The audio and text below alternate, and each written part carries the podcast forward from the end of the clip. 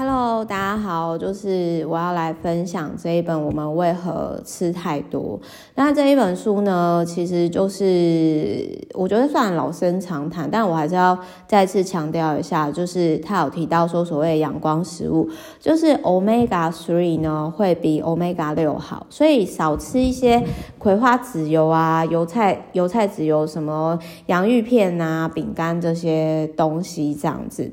那为什么我们会吃太太多？就是有可能是因为我们吃的东西它没有营养成分，然后吃那些加工食品其实也都没有营养成分，然后也没有就变成说，呃，因为压力大啊，血压高啊，然后又很少运动，然后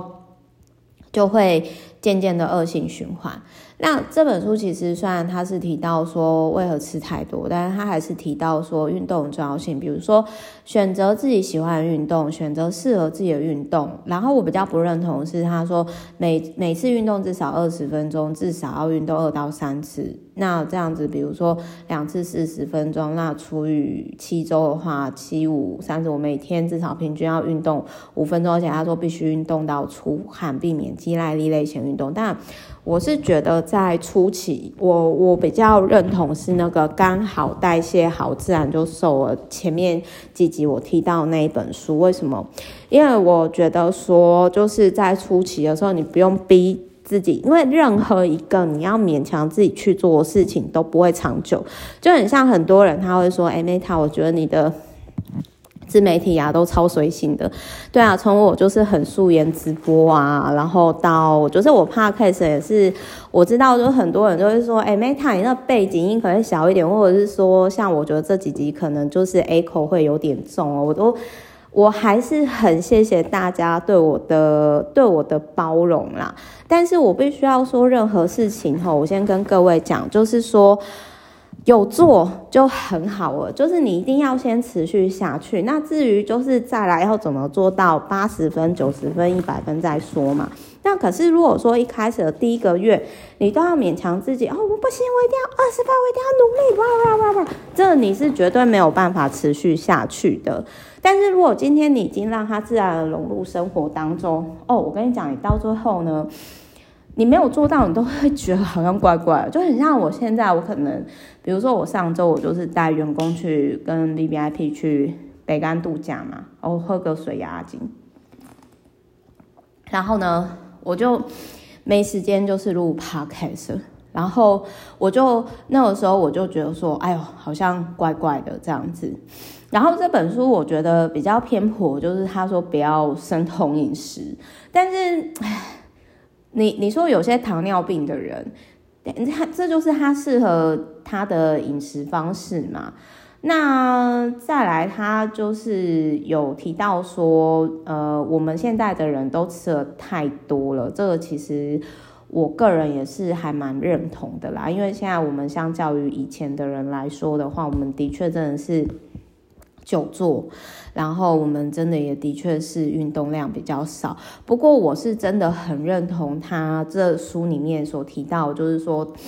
如果你觉得自己吃太多的话，那你就是可以自己动手做。嗯，这听起来很像是废话，对不对？然后我也知道，也不是每个人在现代的社会当中可以做到，但我必须要说。就我自己实做之后，因为今年就是去年疫情的关系嘛，然后我其实就也有反思，就是说，哎，我好像以前都没有好生活，然后呢，就是我就想说，哎，那我就开始好生活，动手做菜，为自己做菜，然后我就突然发现到说。